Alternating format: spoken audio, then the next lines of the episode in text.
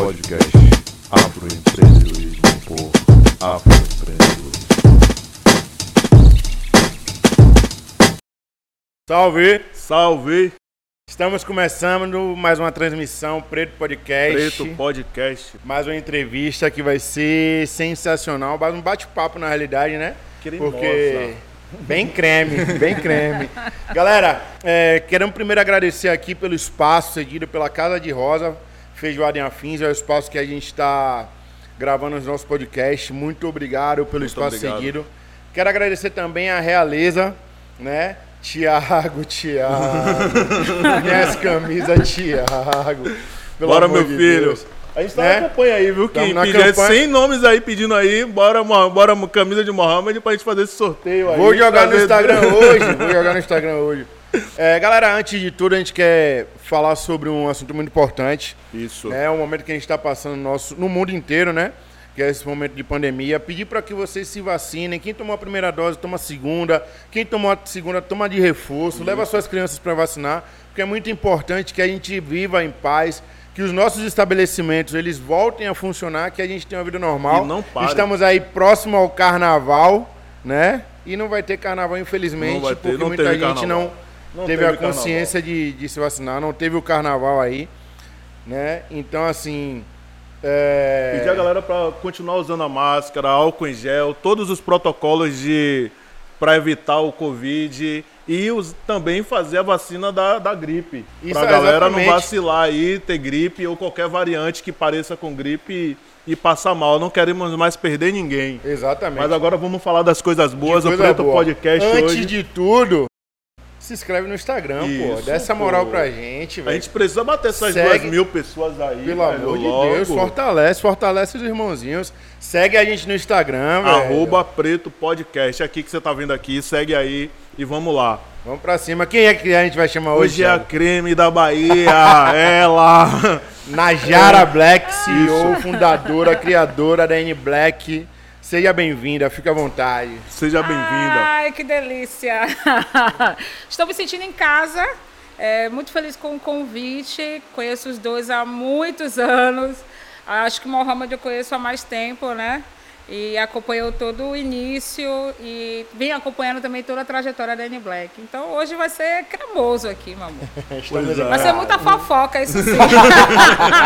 Muita Tem história. Resenha, muita resenha, muita resenha. É isso mesmo, Najara, muito bom seu clima, sua energia. Obrigado por estar aqui com a gente. A gente vai te agradecer toda hora, porque você foi a pessoa aqui mais citada Todo desde Ai, o primeiro. Todo mundo que passou Todo mundo que passou, você falou, não, porque a N Black, porque porque Najara. Najara, Olha a mundo. Responsabilidade. Então, você tem uma responsa muito grande, assim, com o cenário da moda, com o cenário do empreendedorismo baiano. Mas, antes de tudo, a gente não quer saber logo da N Black. A gente tá querendo saber da história das pessoas. Quem são essas pessoas? Ah, quer saber da fofoca melhor, A, né? é, a filha de dona... Como é o nome da sua mãe mesmo? Neide. Dona Dona Neide, Neide. Dona Neide, um abraço pra Dona um abra- Neide. Isso. Um abraço pra Dona Pra Neide. Que feijão, viu? Vamos nessa. Conheço, é, nunca mais, nunca mais, Dona é Neide. muita Pode mandar aí, pode mandar aí a É gente nesse muita, feijão. Muita história, muita, muita muita história. história. E a gente quer saber quem é a Najara Black, velho. Onde é que nasceu, como foi essa história empreendedora, mas quem é você, onde estudou, tudo isso. Porque é importante saber quem são as É. pessoas que estão à frente desses processos. É, normalmente as pessoas nunca me perguntam, né, da onde, onde eu nasci, nem nada disso. Eu acho que o pessoal começou a, a saber realmente que eu sou de Cruz das Almas quando eu gravei em 2019 para o Google. E aí na, na chamada eu falo, eu sou de Cruz das Almas. Isso aí acabou com minha mãe. Minha mãe, quem mandou você avisar que era de Cruz das Almas? Não era para você ter dito que era de Cruz das Almas. Então, sou de Cruz das Almas, vim para cá muito pequena, ah, acredito que com uns quatro anos. É, sou filha de Neide Alves da Silva. É uma mulher preta, empoderada, retada, que me fez é, ser quem eu sou hoje, sabe? Tipo, me ensinou muita coisa, essa garra toda, essa força, essa resiliência, é, fruto da minha mãe, assim. É, a gente veio para cá muito pequeno, meu avô estava com, com câncer, a gente não sabia, minha mãe que descobriu, ela percebeu que ele não estava bem. E eu vim passar umas férias e acabei ficando aqui. Não voltei mais para Cruz. Minha mãe já tinha se separado do meu pai. E a gente ficou por aqui. Meu avô, antes de morrer, deixou um, algumas casas para os filhos e a minha casa era justamente a casa da musiquinha, né? Eu sempre falo isso. Que era aquela casa que não tinha teto, não tinha nada. E minha mãe veio com três filhos pequenos de Cruz das Almas para cá e fez acontecer. No início foi bem difícil. A gente, essa casa mesmo, eu, eu tenho um, uma lembrança muito presente assim, que eu acho que é importante a gente lembrar de onde a gente veio para saber para onde a gente quer ir, né? Então, nessa casa eu dormia em uma cama de casal, eu, minha mãe e meu irmão, e numa cama de solteiro dormia minha irmã. Era uma casa cheia de, de, pingueiras pela casa, assim. Quando chovia era um terror. A gente saía catando panela, balde para botar na cama. E eu lembro muito que o piso, não tinha piso na casa. Minha mãe fez um telhado rápido, bateu um cimento na casa. Olha o chão batido. Para a gente poder entrar e ela forrou o chão todo de plástico e jornal para a gente não sentir a frieza do chão. Ficamos um bom tempo nessa casa até ela ter condições de juntar uma grana e dar entrada no apartamento que a gente foi morar, que era na Sussuarana, onde eu conheci Mohamed, onde a Anne Black nasceu. E depois de muito tempo nessa casa, a gente ainda saiu de lá, foi para outros estabelecimentos, morei na Federação, é, morei na Centenário. E aí depois que a gente foi para Sussuarana, que foi realmente para o nosso apartamento, né? Minha mãe com muita luta conseguiu conquistar esse espaço. E nunca foi fácil. Eu sempre falo isso, eu, eu, valorizo cada centavo que eu recebo e eu valorizo cada oportunidade que eu recebo, porque para mim nada nunca veio fácil. Então, a gente foi morar em Sussuarana, é, passa, passamos por muitas dificuldades, muitas privações. Eu, lá na loja mesmo eu falo isso direto, eu odeio quando desperdiçam comida, porque eu sei a falta que ela faz na mesa. Então, na minha mesa já faltou é, durante muito tempo comida, a gente teve ajuda de amigos, de parentes. E hoje poder comer o que eu quero, é, levar as pessoas que eu gosto para comer o que, que querem comer, sabe, em restaurantes caros, isso para mim é, é, maravilhoso, sabe? É fruto de muito esforço, uhum. não só meu, como da minha mãe. Porque se, você educar três filhos é, pequenos e ela trabalhava o dia todo. Teve uma época que eu ia pra, com ela para o trabalho, ficava lá até o horário da escola e de lá ela me levava para a escola, depois ia buscar. E assim a gente foi indo, foi aprendendo, foi é, criando é, essa força né, dentro da gente. assim. Eu sou uma pessoa muito corajosa por conta dela. Hoje eu vim, inclusive, de coragem, homenageando ela, porque essa coragem vem muito dessa força que minha mãe carrega. E a Anne Black ela surge justamente nesse momento assim. Minha adolescência foi uma adolescência como a de todo mundo, né? É, já na Sussuarana? Já na Sussuarana. Eu, eu cheguei em Sussuarana, eu tinha 12 anos.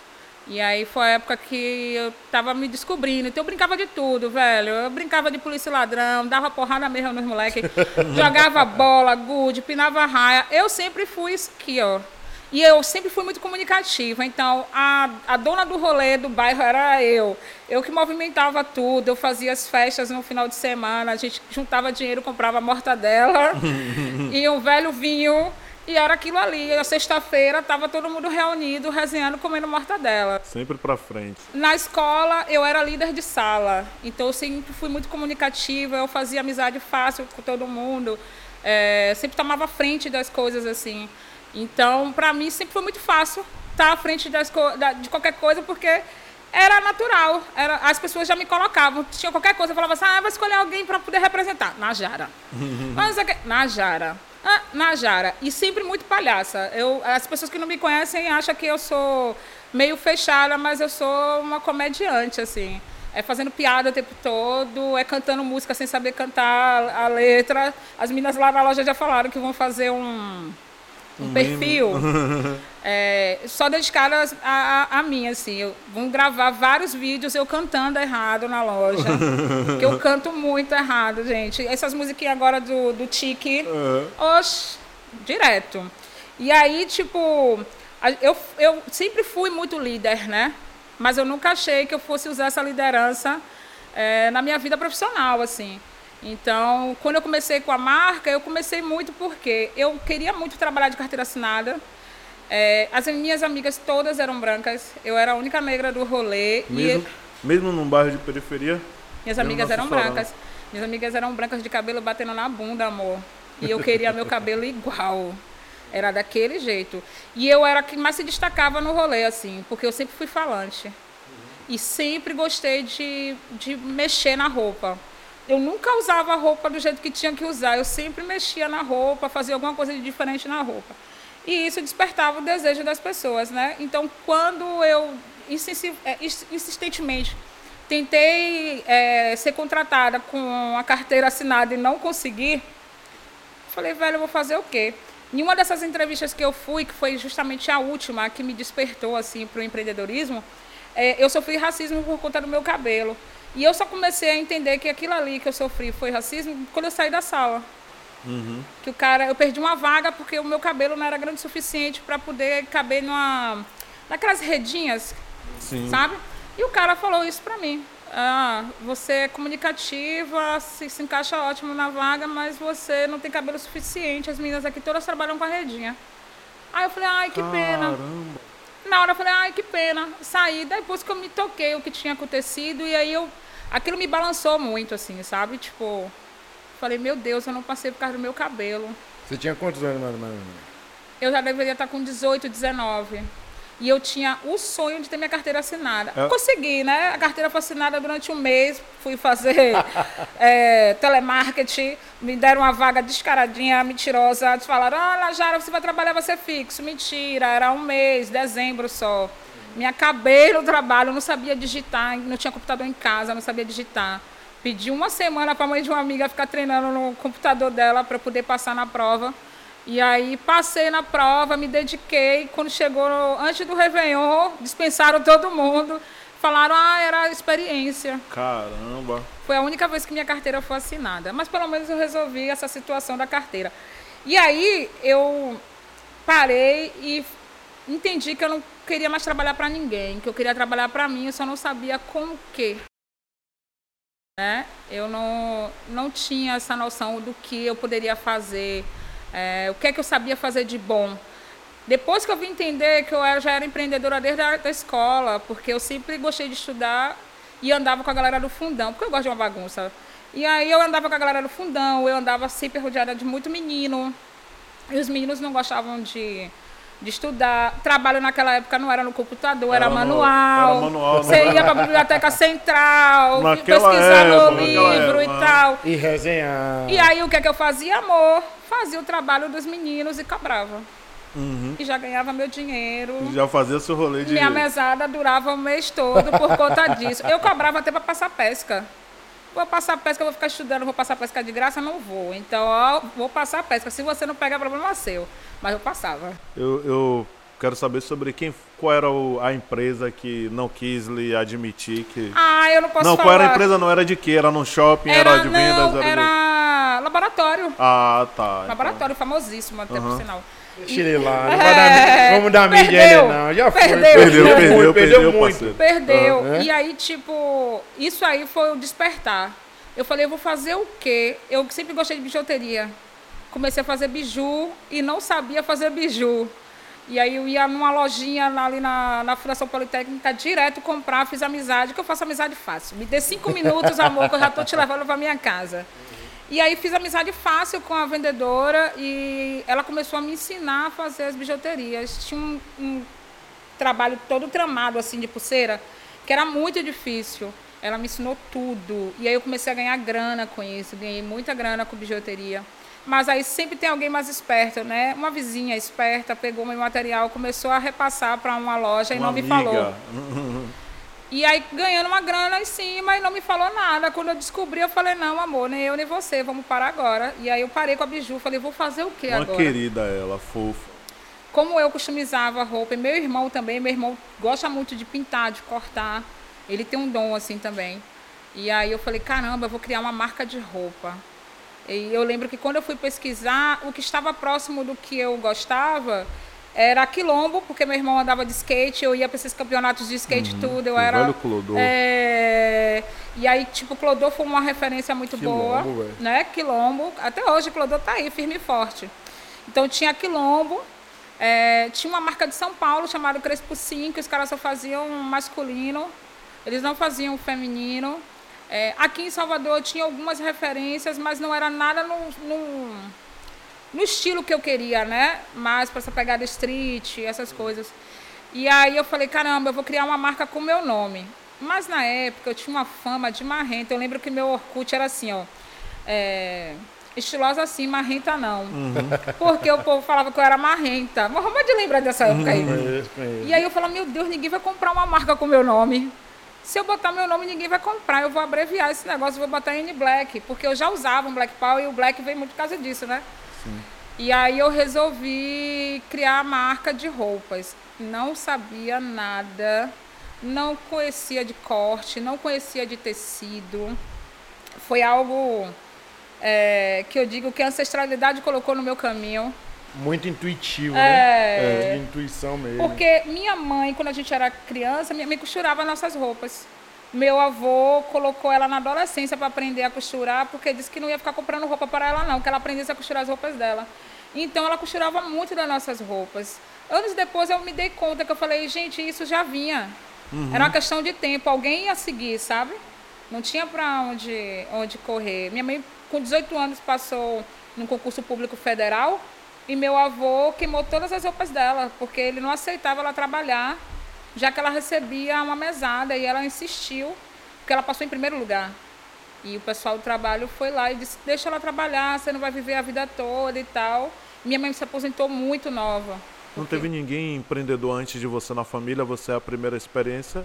Não, eu falo, minha mãe vendeu, minha mãe, minha mãe não levou a sério, tipo assim, ela complementava a renda é, com as coisas, né? Então, quando, mesmo ela estando num, num emprego todo corretinho, de carteira, essas coisas e tal. Minha mãe fazia coisas por fora, minha mãe já fez é, faxina, é, vendia produtos e tal, para poder complementar a renda, até porque eram três filhos, ela sozinha e os pais não chegavam junto, né? Três cabeças. É, o velho catálogo. É.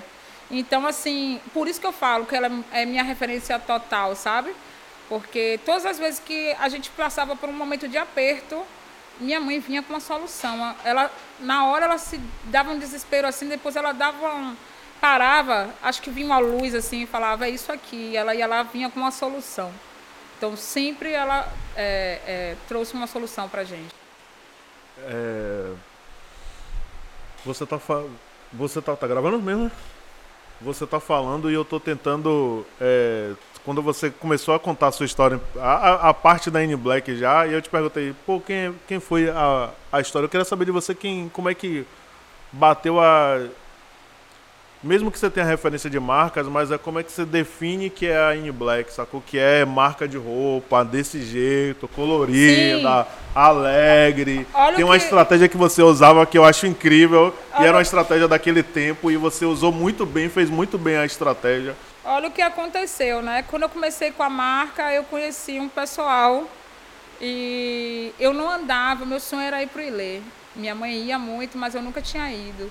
E eu tinha um sonho de chegar naquela quadra do Ilê. Eu idealizava várias coisas. Quando eu cheguei lá, não foi nada do que eu tinha pensado. Mas, tipo assim, ainda assim, foi muito importante. E eu lembro que, quando eu comecei, algumas pessoas começaram a andar comigo e começaram a dizer que a marca era minha e, e, e delas, delas, né? E aí Você eu... tinha vários sócios, né? Falei, não, tira, é mentira. Eu só vi que minha marca ia dar certo porque meu irmão participou de um concurso que é o Beleza Black, que existe até hoje. Ele mais quatro amigos. E aí eu fiz uma peça para cada, porque tinha uma roupa que era individual, que era sua, né? Você ia com essa roupa. E cada uma eu fiz diferente. Levei essas peças e fiz e coloquei para desfilar. Meu amor, foi uma loucura todo mundo queria as roupas. Eu não. Aí o pessoal tem cartão, eu que cartão, cartão de visita. Eu lá sabia que era cartão de visita. Ali eu vim entender que aquele negócio que eu tinha começado muito por acaso é, daria certo. E eu não tinha dinheiro, eu não tinha nada. Minha mãe falou assim: você quer, você quer investir? Eu falei: quero. Então vamos embora. E aí minha mãe foi minha primeira investidora, assim, sabe? É, colocou A grana. Mãe trocínio, né, velho? Como é, sempre colocou grana e falou, embora. Eu, sem experiência de nada, claro, né? Tomei vários ferros. Uhum. Até eu entender que o dinheiro que, das roupas que eu vendia tinha que voltar para mim e eu dividi, amor, demorou. Pegava o dinheiro, torrava tudo. Ia pros sambas no Garcia, ia pro Ilê, ia tudo. Você chegou a ver o Ilê na rua? Chegou a ver o Ilê na rua? Sim. Eu, eu lembro que quando o primeiro dia, que eu, primeira vez que eu fui no Ilê, eu me emocionava tanto, tanto, porque eu queria muito. Eu via muito Ilê quando criança. Né? Minha mãe levava a gente para ver o Ilê na rua, quando criança, na arquibancada, e eu esperava até 5 da manhã para assistir. E até, hoje, até um dia desse, quando eu via a Dete Lima, eu ainda chorava. E Dete não entendia o porquê do meu choro. Todas as vezes que eu encontrava a Dete Lima, eu chorava. Porque ela foi uma grande referência para mim, até hoje é. Uhum. E aí, depois do, de um, do Afro Fashion Day de 2019, que ela desceu e veio falar comigo. E aí me deu um abraço muito apertado, assim. Eu parei de chorar quando eu encontrava com ela, porque as palavras que ela me disse foram as palavras que eu precisava ouvir antes, sabe? Tipo, e a gente tem um carinho muito grande uma pela outra, assim, respeito muito a Dona Dete. E aí, ali eu entendi o que, que, o que eu tinha que fazer, sabe? Mas eu não tinha tanto conhecimento. Então eu não andava muito com a galera preta, comecei a andar, comecei a andar nos sambas, eu não andava no Garcia, virei arroz de festa do Garcia. uhum. Eu mandava naquele Garcia. Foi onde a gente se conheceu, né? Foi. A gente se conheceu num, num pagode na, na, na Legião. Que era a suadeira de meu Deus, é. meu irmão. A gente Menino, chegava e fazia zoada, Não mesmo. tem como dizer que eu não sou de movimento, porque, Aí, meu amor, eu sempre, sou a mulher do movimento. Sempre. Eu chegava, eu reunia todo mundo, assim. Era, eu nem, eu nem ficava ligando pra ninguém. Não falava, você vai? Aí eu falava, vou. Vai chegar que horas? Tal horário. Quando eu chegava, tava todo mundo na porta esperando. Todo mundo só entrava uhum. quando eu entrava. Menino, a gente era, fazia. Era, era massa uma bagunça. Logo depois veio o Barracão das Raízes, que era toda sexta-feira. Josi foi uma dessas pessoas que abriram, que abriu portas, né? E que me fez enxergar, enxergar a potência que a N Black tinha. Na época eu só fazia camisetas, eu comprava as camisetas prontas, pintava. No início eu dei para os meus Velha amigos. Estratégia. Ninguém usou, ninguém usou. Eu falei, caramba, velho. Tipo, ninguém deu moral. Ninguém deu moral. É, dei as camisas, gastei dinheiro, ninguém usou a camisa. Aí comecei a usar, toda a festa que eu ia, eu usava. Eu, povo, o que é isso que você está usando? Eu, minha marca, hum, eu quero ver. Eu falei, ah, quando eu tiver produção, eu te mostro. Mentira, não tinha nada. Uhum. Só tinha as que eu fazia mesmo. E aí, quando eu comecei a produzir, era um trabalho danado, porque bordar aquelas lantejoulas, não tinha muito conhecimento. Então eu pegava as lantejoulas pequenininhas, tipo tamanho número 6 e 8 para bordar uma cabeça de uma boneca gigantesca. Sofri muito com isso. No, no, no, momento que eu mais precisei, assim, algumas pessoas colaram comigo, iam lá, eu ensinava a bordar para poder me ajudar. E aí Josi entrou num momento muito importante, que foi quando eu comecei a fazer parcerias com bandas. A primeira banda que abraçou foi a Gig Gueto, porque os meninos já me conheciam na época do Raça Pura, meu primo era um do, dos donos da banda e músico também, então me conhecia de infância. E aí acreditaram no meu projeto. Então, a gente fez figurino. Eu nunca tinha trabalhado com figurino. Aí fui trabalhar com alguns estilistas aqui de Salvador para entender como é que funcionava figurino, produção de figurino. Tudo eu fui aprendendo assim, é, aos poucos, sabe? Eu sou muito, uma pessoa muito curiosa e muito inquieta. Então, você vai me perguntar, você está fazendo sei o quê? Eu posso até mentir, dizer que eu sei, mas na hora eu não sei, né, amor? Aí eu vou pesquisar ali, vou ver como é que faz que a internet está aí para isso. Se não tinha internet na época, eu ia lá perguntava a alguém. Fazendo limão limonada. E aí eu aproveitei todas as oportunidades que me foram dadas, assim. Então, tipo, a oportunidade de trabalhar com grandes talentos de Salvador, que me ensinaram muito. E eu trouxe tudo para dentro da marca, assim, sabe? Tipo, tudo que eu aprendi, eu coloquei. Foi aí que veio o Aquarelando, que foi aquela coleção que você falou, caramba, quando eu vi aquilo ali que você fez, é, eu fiquei impactado. Acho que todo mundo ficou impactado com aquilo. Mas né? eu te vi, eu acho que no estágio antes. Sim, né? sim. Aquela dali foi que falou assim, porra, tem essa parada em Salvador, a parada é de Salvador, ela é louca, ela botou pra lá mesmo, botou Salvador você fez as carente, fotos né? no centro muito, da cidade, é. muito. muito. carente. A gente não tinha é, uma marca que falava das pessoas, o é. que era tipo assim, beleza, eu vendo para todo mundo, mas essa, essa vai ser a cara. O cara vai estar tá de turbante, o cara é. vai estar de, de a menina é. vai estar com uma um cropped e um, é. uma saia curta, bem... a barriga aparecendo muito bala, muito bala. Eu lembro, eu lembro que dessa época eu, aí. quando eu ia pro Barracão das Raízes, eu ia com o furo do carro com pelo menos uns três sacos de, de roupas. De roupa, eu vendia tudo. tudo. Uhum. A galera comprava, era mamão. A galera comprava na porta do. Acabava o samba, meu irmão, era vender. Eu, e eu, eu, gostava, sabe do quê? Do furdunço que eu fazia. Eu pegava três camisetas e botava lá pro cantor fazer um sorteio. Bota aí. Quem sambar melhor ganha. Menino, era uma briga, porque todo mundo todo queria mundo... essas peças. Eu lembro que quando eu conheci a Anne Black, eu já tinha já conhecido a Yara e conheci a Anne Black, eu vi a boneca bordada. Eu, eu fiquei louco, porque na época eu voltei agora, tô voltando agora com o Black, eu já tinha o Black. E poucas pessoas naquela época nossa de, de, sei lá, 20 e poucos De anos. adolescência, de É, de juventude. juventude, a gente usava o black, pô. Não era normal o homem usar o black aqui É em mesmo. Sacou? E eu já tinha black, eu andava com cabelo trançado e tal. E quando eu vi aquela boneca, eu disse, eu quero, velho. Eu quero, eu quero, eu quero. Eu apertei na gera de uma forma, porque geralmente a galera botava a boneca Sempre na frente. eu disse, é. eu quero no lado. Eu quero aqui do lado, na pá. Ela, não, mas não, eu quero do lado e tal. Depois disso aí, a galera começou a pedir e tal. E Nádia, é, você já falou tal. é, quando desperta essa visão sua empreendedora, quais são os maiores desafios que você enfrenta? Quais são as, as maiores dificuldades? Caramba, eu entendi que eu era uma potência de fato. Para entender demorou.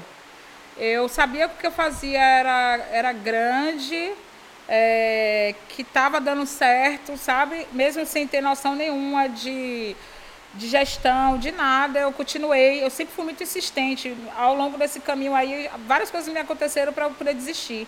E quem nunca deixou eu desistir foi minha mãe.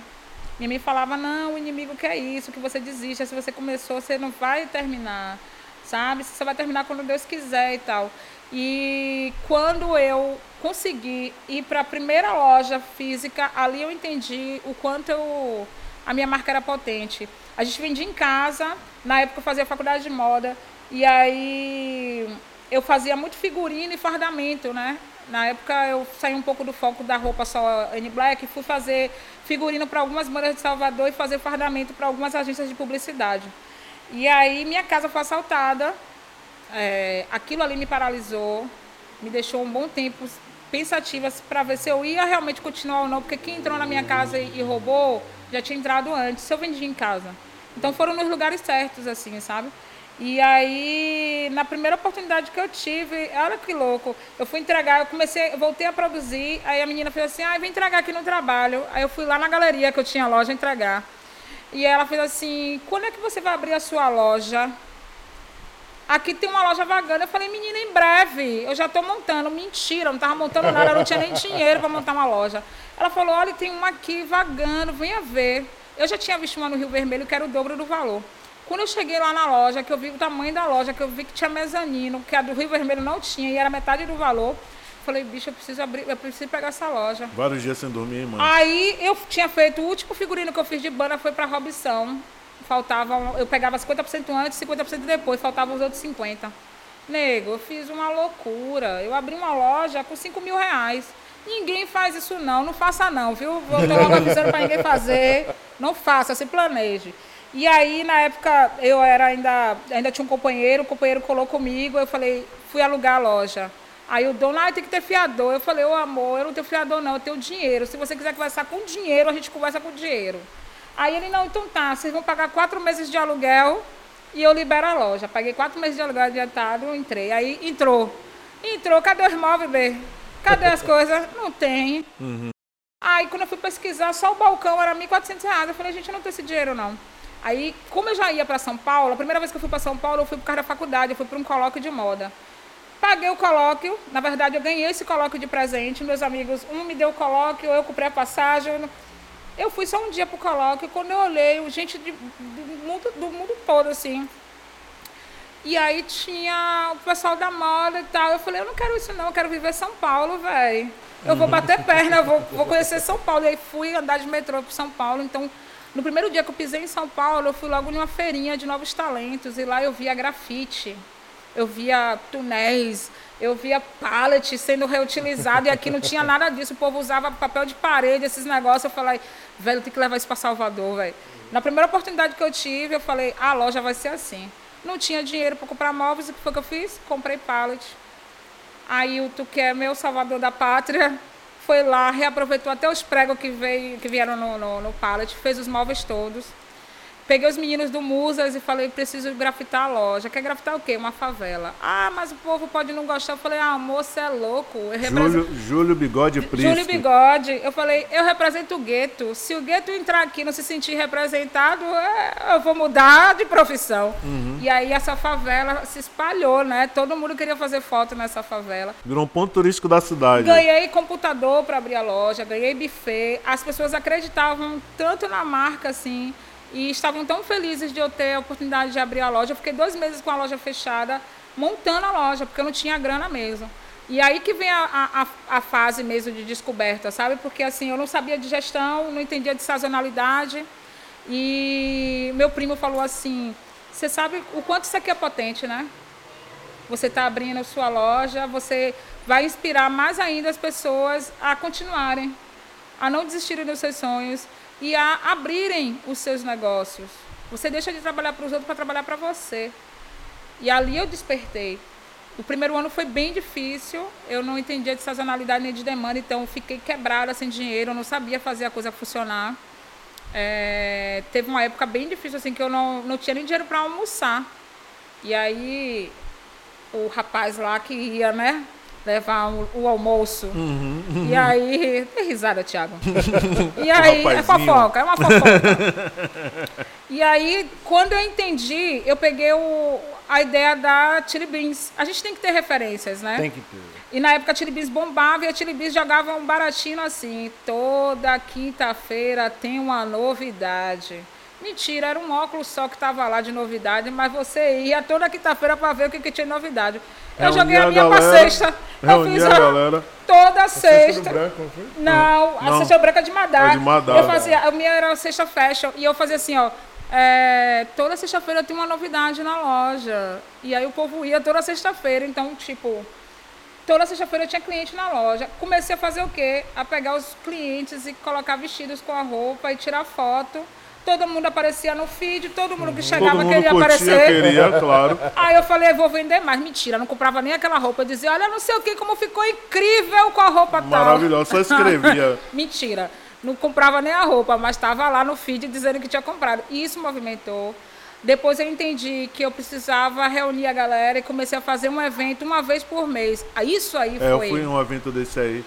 Sábado. Isso aí era o diferencial, que é hoje que eu estou tentando fazer, mas com a pandemia a gente está é, ainda segurando. Que era uma vez por mês, eu fazia eventos na loja, eu trazia outros empreendedores para estarem fazendo seu network, divulgando seus negócios. E era massa, porque era um encontro de pretos, sabe? Tipo, todo mundo falava, não, a gente vai para um reggae mais tarde, mas antes vamos passar na N-Black porque tá rolando um sonzinho. E a galera não estava acostumada a fazer eventos desse tipo, então assim, a gente fazia derrame mesmo de espumante, uhum. de comida boa, sabe? Até caviar a gente colocava nos eventos, a galera, meu Deus, é sobre isso. Exatamente. É sobre isso, mais eu, nada. Eu falo, eu, eu lembro, Thiago, quando a gente sentava, conversava, ficava eu e Najara, Anderson, Felipe, a galera Guto resenhando. Vamos fazer uma festa da Annie Black. A galera toda aí, mandar um abraço é. aí pros caras. É. Um beijo. Guto, Felipe, essa galera toda aí. Dan. Dan. A gente ficava falando, vamos fazer uma festa da Annie Black, velho. Que naquela época a festa Black bombava, né, Nádia? Então a gente, vamos fazer, vamos fazer, né, Jara? Vamos é. fazer. Tá, demorou, mas passar essa, melhorar essa pandemia, vamos fazer essa Não, vamos, essa vamos. Fizeram uma proposta para mim recente. Vamos fazer. O que você falou aqui que eu acho interessante é sobre como é uma pessoa negra ter um negócio, né? E, e, quando você, quando a gente fala da N Black, da Negrife, é a mudança de paradigma do comportamento dos empreendedores e do cenário colocando uma loja.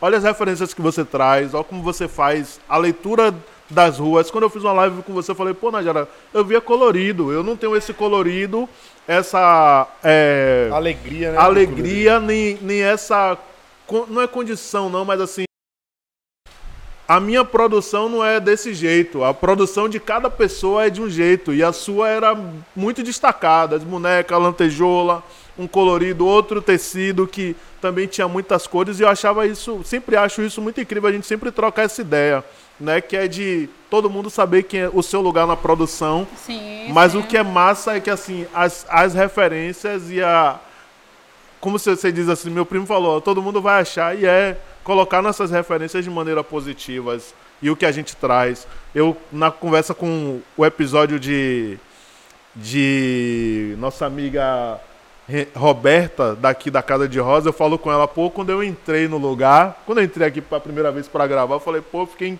impressionado porque remete à minha ancestralidade, a memórias e há coisas que estão no dia a dia. Então, assim, sua loja e muitas coisas que faz agora, lojas do shopping, Não, são pô. coisas nossas, sacou? São Quando eu, eu fui numa reunião lá no, no, no, no Shopping Paralela, E aí eu subi a escada rolante, velho.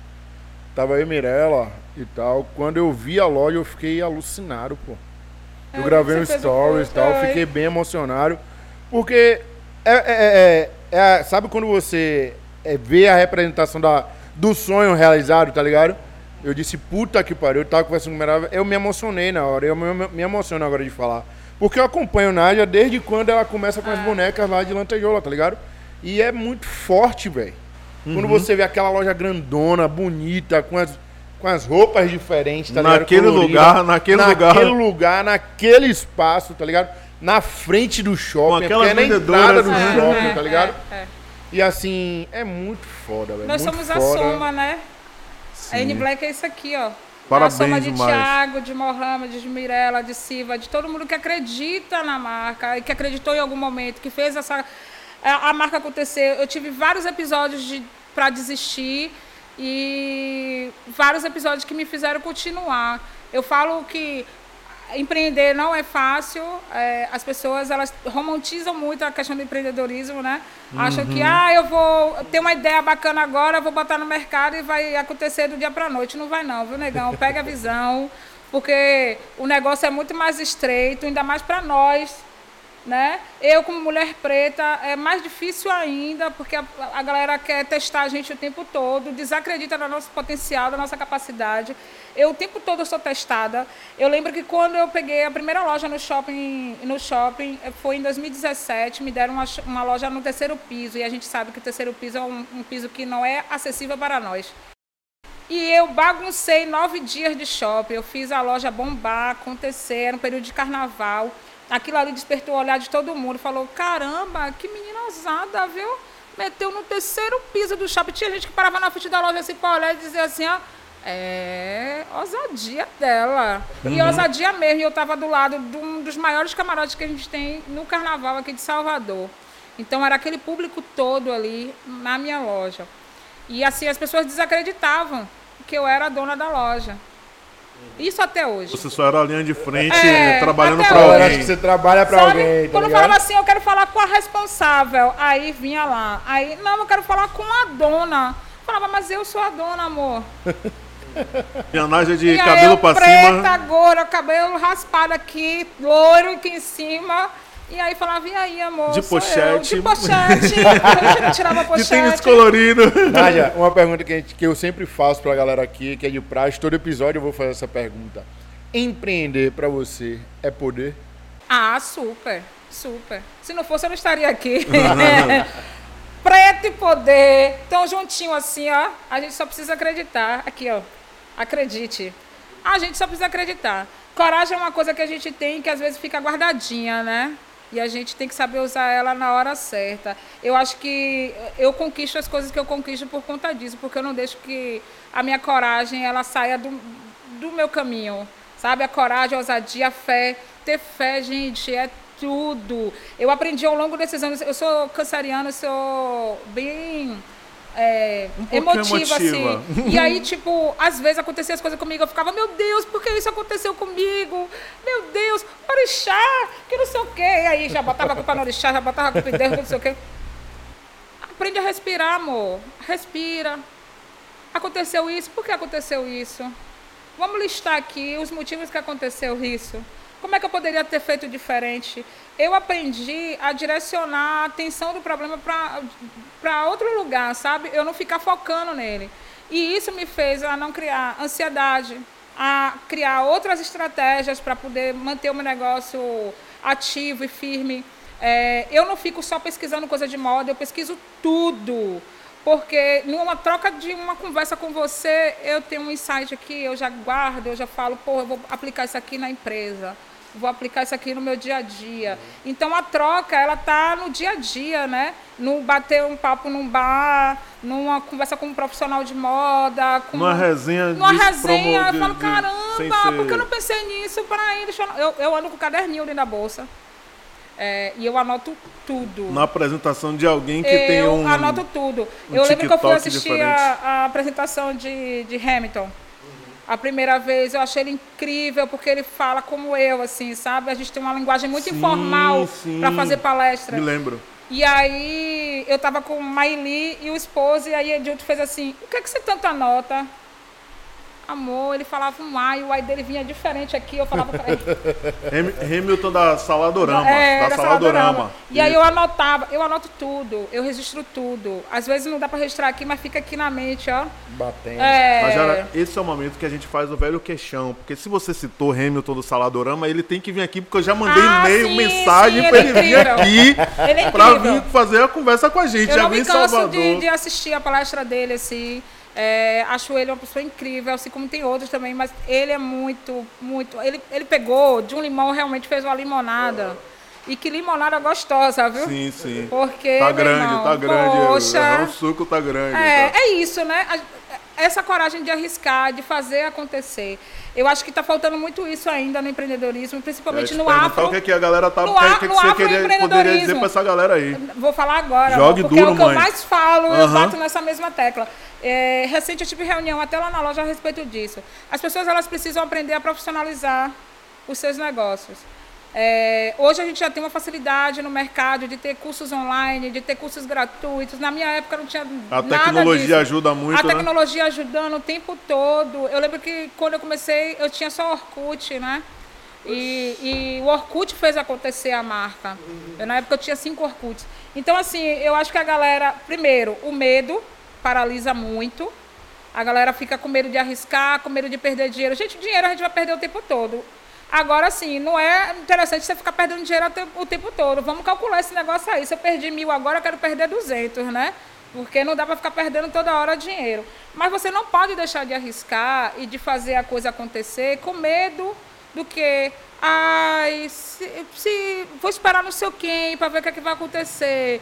Eu vou não sei o quê. Se fosse assim, eu não abria nem loja, porque eu digo a vocês, a, a loja agora quando eu abri em 2020, a gente estava todo mundo em casa, pô.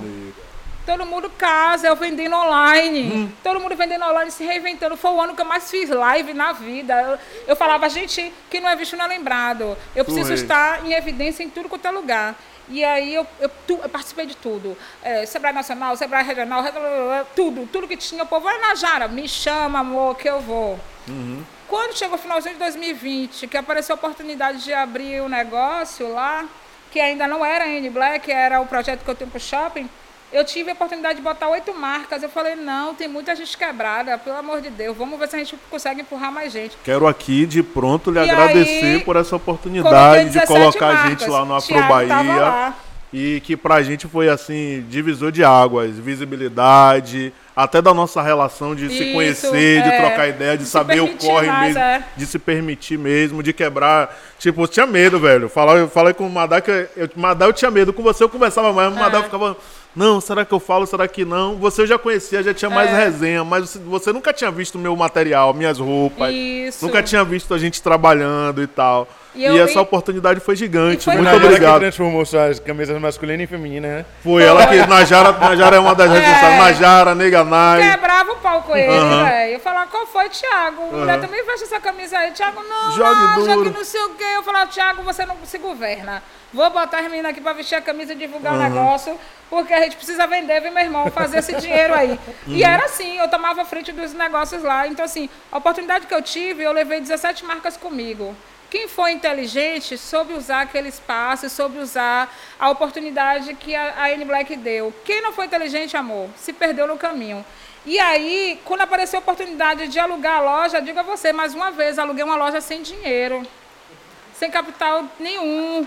Eu vinha de uma quebra, a minha empresa já quebrou três vezes e ela não vai quebrar mais, porque chega. É- é- são três vezes só para aprender. E aprendi tudo que eu tinha que aprender. E aí, quando eu- surgiu a oportunidade, eu falei, meu amor, vou fazer acontecer em dezembro. Dezembro eu fiz acontecer. Janeiro, quando a gente mudou o nome, que eu postei aquele vídeo, velho, pra mim foi uma emoção tão grande. Eu cheguei cedão no shopping, assim, e fiquei esperando os caras chegarem lá para fazer a plotagem. Quando começou a fazer, começou a botar o nome in black, eu comecei a gravar assim, eu falei, eu só agradeci a Orixá. Rapaz, a minha vontade era de bater cabeça ali mesmo. E, e, assim, agradeci a Orixá o tempo todo, porque foi ele que me colocou ali, sabe? E ele já tinha me dito que ia fazer isso, então eu tinha que estar preparada e eu estava preparada. Eu falei, eu vou com o que eu tenho, com, do jeito que dá. Abrir não foi fácil, era um espaço macro que dava uma grande visibilidade para a gente, a gente tinha que aproveitar essa oportunidade e eu queria ficar um ano na loja. Era um ano suficiente. Ele falou, é um ano para você ficar e fazer acontecer. E um ano eu fiz acontecer. A gente abriu mais duas lojas. A gente está ocupando espaços, aparecendo oportunidades agora. Chega me arrepio, ó, falando. que é isso? A oportunidade de ir para fora. E aí eu estou estruturando a empresa, estou estruturando tudo, estou fazendo tudo que antes eu não pude fazer, sabe? Porque eu não tinha gente... É com conhecimento na causa para estar tá me orientando. A gente não consegue fazer nada só. Então a gente precisa ter as pessoas certas orientando a gente. E agora eu tenho.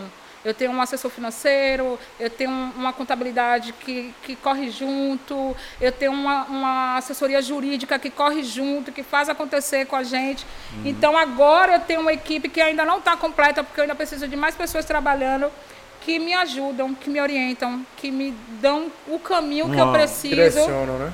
Uma base para a gente ocupar o Brasil todo, sabe? Tipo assim, que a intenção é justamente essa. E quando a gente veio com a ideia de colaborativa a, a, a loja, foi muito por causa da pandemia. Não era para continuar. Eu ainda tenho muita dificuldade com o colaborativo porque é, as pessoas não sabem trabalhar no coletivo. Uhum. E eu tenho ainda essa dificuldade porque eu tenho que ficar batendo na mesma tecla o tempo todo, tendo que ficar ah, ensinando, né? E eu não tenho dificuldade nenhuma em ensinar, mas eu acho que as pessoas elas têm que parar mais para ouvir. Elas falam muito, falam e escutam uhum. pouco. Então, assim, escuta quem já está há mais tempo no mercado, né? Que já passou por diversas situações 16 anos, né? 17, 17 anos já, anos. entendeu? Então, tipo, a gente já passou dos perrengues de eu olhar e falar, meu Deus, a conta não tem um centavo, tinha quatro roupas em um cabide, uma hora, cinco em uma outra. Eu, e dezembro, o povo chegando na loja, eu falando assim, semana que tem, vem que tem novidade. Semana que vem tem novidade. Mentira, eu quebraram, não tinha um centavo. Falei, meu Deus, esse dinheiro vem da onde? Esse dinheiro vai vir. Mostra aí que esse dinheiro vai vir. Como é que. E aí vinha o quê? Um cartão de um amigo o dinheiro de outro e conseguia resolver a, a solidariedade e o, e o, network também faz fortalece. Faz, eu fortalece. falo direto, network é tudo. Eu não tenho grana, mas eu tenho uma rede, meu irmão, que se eu ligar aqui agora e falar aqui assim, ó, eu tô precisando de não sei o que, não sei o que, não sei o que. Para aí, Najara, a gente vai resolver agora. Uhum, vou te ajudar. É sobre isso. Bom a gente falar sobre isso, eu vou falar sobre isso aqui. É, porque eu não consigo me ver nesse lugar e aí, quando as pessoas falam, é que eu consigo enxergar. Ela, é, a menina da Báfrica falou assim, Najara, eu fui, é, eu conversando com Tânia, que eu queria colocar um busdó, só que eu achava muito caro, e Tânia falou, a Anne Black já fez. Aí eu falei com Tânia de não sei o que, não sei o que, ela, a Anne Black já fez. Aí, tipo, Tânia, ela falou, Tânia é muito sua fã, porque Tânia, Tânia, ela fala de você o tempo todo. Aí ela falou, eu fui fazer uma pesquisa Tá gravando, né? É, e eu fui fazer uma pesquisa e justamente eu vi que você foi a primeira marca, assim, roupa preta a colocar um busdó na rua. Uhum. E eu digo a vocês, coloquei o busdó. É isso que eu falo, gente, não tenha medo não, velho. Eu não tinha um puto, meti três cheques lá, velho. Se eu tinha direito para pagar aquele cheque, eu nem sabia se eu ia ter. Mas era 10 anos da minha marca. Eu sonhei com esses 10 anos da minha marca, sabe? Tipo, eu tinha que fazer algo que fosse impactante. Quando eu escolhi os ônibus, eu falei, eu quero três ônibus que rodem a cidade toda, porque ele tem que passar do, do gueto ao bairro nobre, sabe? E aí eu fiz isso. Normalmente a, a, a postagem, a plotagem, ela fica um mês. Um buzu ficou um ano, meu amor. Um ano? Se não é orixá no meu caminho, é quem? um ano? Ficou um ano rodando o buzua. Um ano na sua divulgando conta. Na conta da gente que viu. É, era incrível. Porque é, todo pessoas... dia. Não, teve, não. Um, teve, uma, teve um ônibus que foi, ficou foi, muito ficou tempo muito ainda. Tempo. Ficou muito tempo, e foi que surreal. Bom, e que bom. Que aí as pessoas tiravam foto, faziam vídeo, mandavam. E aquela foto que eu tenho até hoje ela é icônica, porque a pessoa que tirou a foto tirou justamente na hora que o cara olha pro, pro Busdó. Nego, surreal aquilo ali. Eu falei, gente, eu fiz e eu não estava nem tendo noção direito do que eu estava fazendo, mas eu estava indo no meu instinto. A mesma coisa do site. A gente inaugurou a loja em 2012 e em 2013 a gente inaugurou um e-commerce. Eu nem sabia o que era e-commerce, amor minha prima você precisa ter. E quando a gente inaugurou o e-commerce, foi um, um, estouro, porque a gente colocou uma música de Pebble High, As pessoas, quando abriam o site, tinha uma música de Primo Rai maravilhosa, e o povo ficava de quem é essa música? Como é que faz para baixar essa música?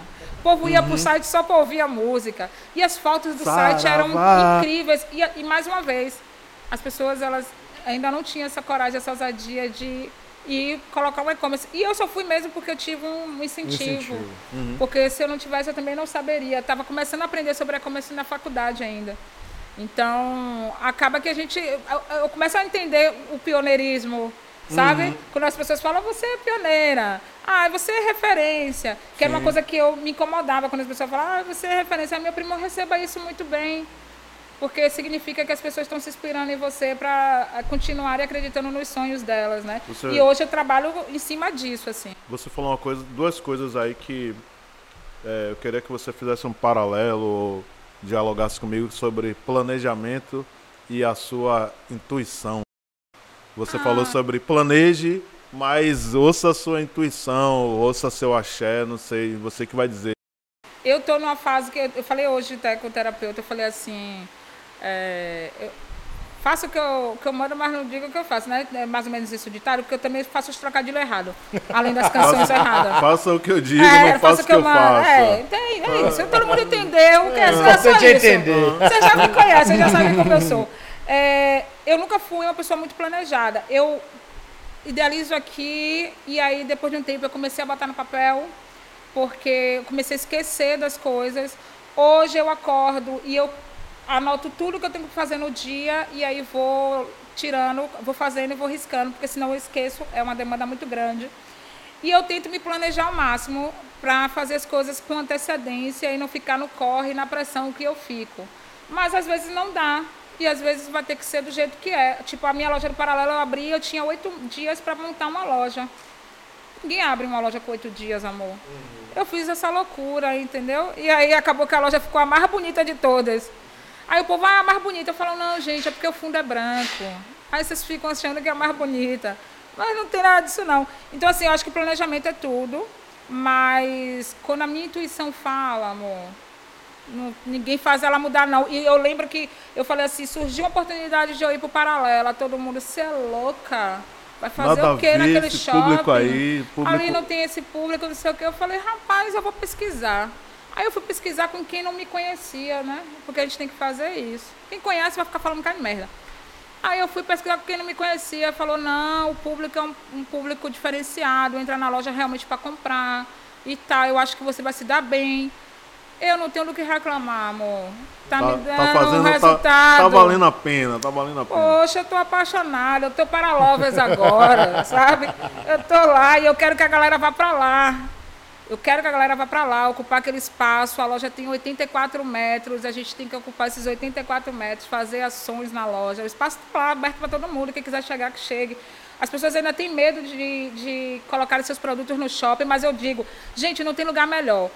Você não vai sofrer um assalto armado no shopping a segurança ali no shopping é muito maior do que uma loja de rua. Uhum. É, a visibilidade, são milhares de pessoas passando todos os dias. O a pessoa inteiro, pode, né? As pessoas podem não comprar naquele momento, mas em outro momento ela vai voltar e vai lembrar que tinha aquele produto na sua loja e vai comprar. E aí é um que compra, que divulga para o outro, que divulga para o outro, que divulga para o outro.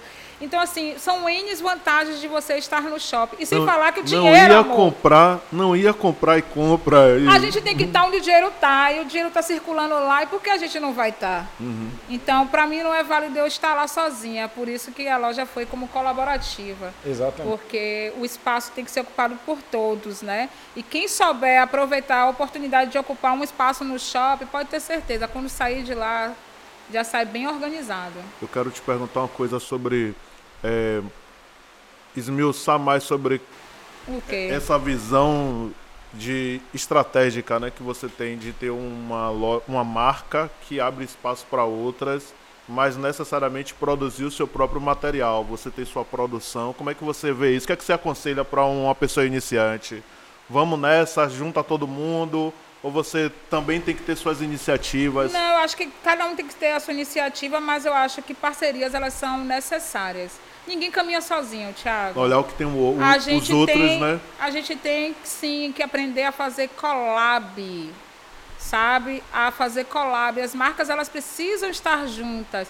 Poxa, Thiago tem uma marca que vende mais para o masculino, eu tenho uma marca que vende para masculino e feminino, mas eu não produzo camisa de botão mais. Já produzi muito. Hoje eu não produzo mais. Por que não juntar com o Thiago e fazer alguma coisa e ele vir com a, com a, com a linha dele de camisa de botão? As grandes estão fazendo isso, né? né? Então, assim, as pessoas ainda precisam aprender muito a trabalhar em coletivo, a trabalhar junto, a, a entender que a força de um, somado com a força do outro, é uma força gigantesca. Por isso que eu digo que nós somos a soma de todos, né? Por isso que essa grande potência. Hoje eu consigo enxergar o quanto que o nome da N Black está forte.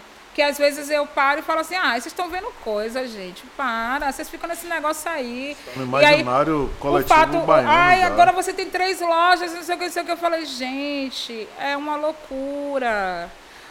É uma loucura. Não fique pensando que é um mar de rosas, não, porque não é, entendeu? É tudo muito novo para mim.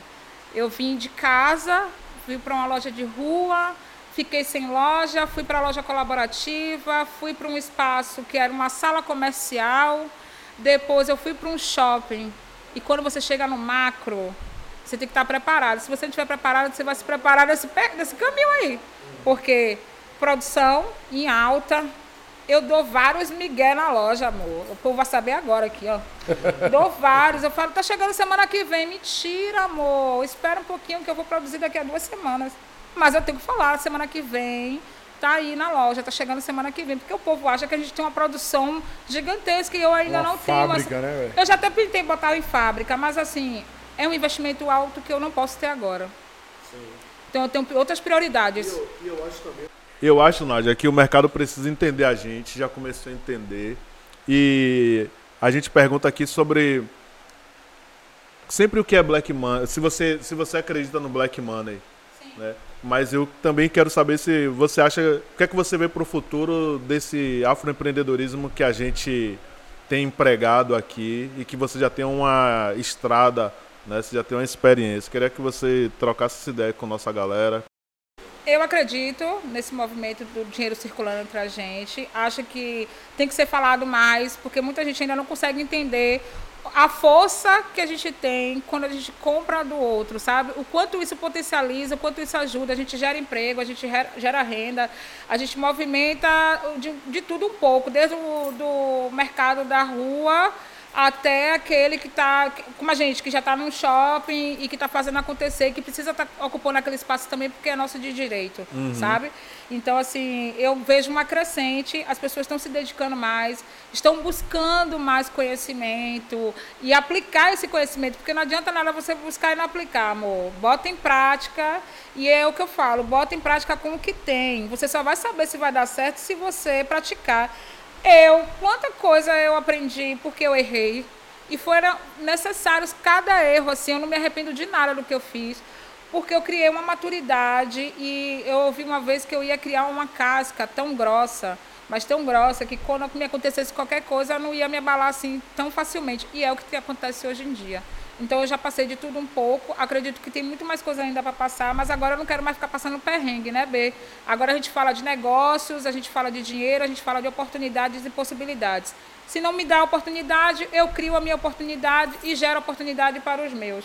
Então é isso que eu venho fazendo. Perfeito, tá, perfeito já tá tarde, né? O feito, o que você faz que tá perfeito já tá tarde, já passou a época, já Eu, tá. eu também sempre falo que uma ideia de um milhão de dólares no papel, ela não serve de nada. É. Né? Não tá no papel. E eu acho massa, Nádia, quando você fala disso, de Black Money, de vem comunidade. Ontem eu estava num debate num grupo de escola, meus amigos antigos, e a gente falando muito sobre isso, né? Lá tem gente de todas as etnias e ta- tal. E a gente falando, eu falando muito sobre isso, que existe essa necessidade do preto comprar do preto. Né? Existe essa necessidade. Se uma pesquisa diz que a gente movimenta 1,7 tri, cadê esse dinheiro? Cadê esse dinheiro? Esse Ele dinheiro não tá precisa- mim direito, não. Precisa circular mais vezes né, na, na É. nossa mão, né? E é essa a nossa ideia, essa a a ideia de fomentar o afroempreendedorismo para que as pessoas entendam que existe essa necessidade sim e que a gente pode fortalecer cada vez mais várias N-Blacks em todos os shoppings de Salvador. Axé, amor, a gente vai né? espalhar. Brasil. Shoppings, Ah, Salvador shopping do. Brasil, é, VN Black no, no, Vai ter N Black No- do Pelourinho, a Itapuã, amor. Exatamente. Aí receba na caixa dos São. Paulo lá, São Paulo Fashion Week, Week, São Paulo Fashion Week. né? É. Fazendo, fazendo isso acontecer, porque quanto mais a gente é visto, mais a gente é, É lembrado, lembrado, e é isso aí. Por falar em ser visto e ser lembrado, Nádia, diz aí pra galera suas redes sociais. A Amor, sua de blogueira. A cremosa aqui, ó. O meu perfil pessoal, na Jara Black. Vamos lá, me ajuda a chegar nos 10k. Aí, ó. Na- eu nunca pedi nada pra vocês, tá vendo aí? E o N Black, N Black Underline 21. Tô brincando, viu, gente? Mentira. Não, vamos ajudar, Eu sigam eu mesmo aí. doce, aí eu faço, ai, é isso. né? Inocente. Fala do- dos endereços na área também das lojas. Ah, tá. É a loja do Paralela, que fica no Shopping Paralela. Tem a loja de Cajazeira, meu povo de Cajazeira. Chegue junto, fortaleça. Cajazeiras, Ah, Castelo Branco. Castelo Branco, Redondeza. Fica eu onde ali, em Cajazeiras, ó, né? Fica no shopping Cajazeira, Estrada do Coqueiro Grande, Fazenda Grande 2. Ó, Qual já é, o, gravei é, o se- endereço. é primeiro piso, né? Segundo, em frente ao cinema, olha ali, ó, em frente ao cinema, na praça de alimentação, toda organizada, esperando por você lá. Cajazeiro é um país, vamos, É. vamos fortalecer. Vamos fortalecer cá, mesmo. Najara. Vem cá, Najara. Você, você- posso te pedir uma coisa? Se não Não. for muito, só uma coisinha, Não, só uma Thiago coisinha. abusado, Só uma gente. coisinha só. Vou uma cobrar. promo pra nossa galera aí, só um abraço. O quê? Qualquer coisa, você que vai dizer. Só Você pra galera que ficar feliz, uma promo, Se um inscreveu, negócio. seguiu é, se Black, inscreveu, seguiu seguiu a gente, seguiu você. pessoal. Olha, eu acho digno vocês seguirem aqui o Preto Podcast, porque os meninos fazem acontecer. Eu sou suspeita, porque eu conheço os dois e sei do profissionalismo. E acredito muito nesse programa. Se eu não acreditasse, eu não estaria aqui, sabe? A gente tem que fortalecer os nossos, tem que fazer acontecer. E para fazer acontecer, a gente tem que se unir. Então, estar aqui é isso. Então, eu peço a vocês que sigam, indiquem, escutem a história de outras pessoas, porque é escutando a história do outro que você também se fortalece. Às vezes você está pensando em desistir, você escuta a história de uma outra pessoa e vê outra forma que ela encontrou para um problema que era seu ou que era um problema dela também. Eu gosto muito dessa troca, sabe? De estar escutando a história do outro porque eu me fortaleço e acabo aprendendo muito. Então é importante. Então escutem aqui as histórias que os meninos vão trazer para vocês de, de pessoas potentes, com conteúdo bastante relevante sobre isso, amor. Preto podcast. Preto e poder estão alinhadinhos, ó, tudo organizado. Perfeito, toda sábia ela, você tá ligado? né? Que a gente não trouxe a pessoa mais citada nesse podcast aqui foi você. Olha a fofoca. mais citada. Não, mas assim, citada positivamente, Eu todo sei, mundo sei, lembrou fico muito. brincando. A gente tá aqui todo dia assim, ah, Najara, não sei o que, Siva, um clique França, que não conhecia a Najara, Pois a Anne é. Black conheceu hoje já Vai soube virar pela gente aqui. fotógrafo agora, viu. Bê? Ó. É, A- Nádia, eu quero te agradecer. Né? É, é muito importante pra gente, é muito importante pro Preto Podcast. Você está aqui nesse momento. Né? Você está falando sobre a N Black, você está contando a sua história, você está inspirando pessoas, você já inspira pessoas no- no- no- na sua caminhada aí. Muita gente, você é muita, você é referência dentro, dentro do afroempreendedorismo dentro de Salvador. E eu sou muito grato por a gente ter uma amizade aí quase É. 15 anos. Mais. né? Mais de 15 anos É, mais. que a gente se conhece, que a gente está nessa caminhada aí e eu fico feliz. Como eu falei antes, me emocionei pra caralho quando eu vi a loja e sou eternamente grato por você fazer parte desse movimento, que é um movimento que a gente tá fazendo diferente, né? Com certeza. É, a gente falava muito de movimento negro, falando de política, falando de oportunidades, e agora a gente fala de criar nossas oportunidades e mostrar para o nosso povo que existe outro movimento, Sim. né? Para que a gente possa crescer. Muito obrigado de verdade. Eu acho que uma- Ah, eu o, o, o papo que a gente. Mais rio, mais rio, mais foi gaiato aqui, foi esse aqui. Foi... né? Porque Oh, é, é na. Jara, né? Não Quero você, estamos em casa com você ser. também. A gente tá em casa. Eu Muito quero que me obrigado, chame de né? novo, viu? Já vou colocar logo aqui. O povo vai lá comentar, vai lá dizer, quero na Jara de novo. Ah, eu quero vamos mais ter- é muita coisa, Deixa eu falar. Eu, eu tô com a ideia, que já me deram a ideia aqui. Eu vou largar logo, porque se alguém copiar, amor, já deixei registrado. Vou lançar um livro, viu?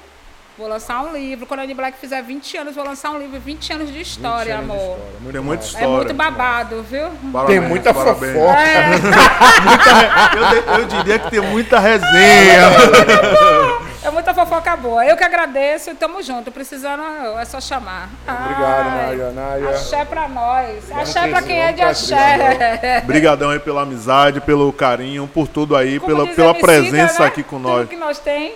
Tudo É que nós nóis. temos é nós. Mas, Chega então, é. aqui, viu? Muito sucesso para você, mais 17, 20, 30, 50 anos. Vamos embora. Viu? Felicidades, obrigado. E olha, vai ter o baile de Black, pode vai. ficar esperando que eu vou apertar a mente dessa mulher. Vai. A gente vai fazer, vamos vai fazer, ser cremoso, fazer. viu? Vai ser cremoso. Podcast é Afroempreendedorismo uh, por Afroempreendedores. Black. Uh. Com a N Black. valeu. Nada pode nos parar. Pegou o sinal? Obrigado, gente. Pegou o sinalzinho? Pegou o sinal? Nada pode nos parar? É, que eu, eu sempre falo, eu esqueci. Tava esquecendo agora.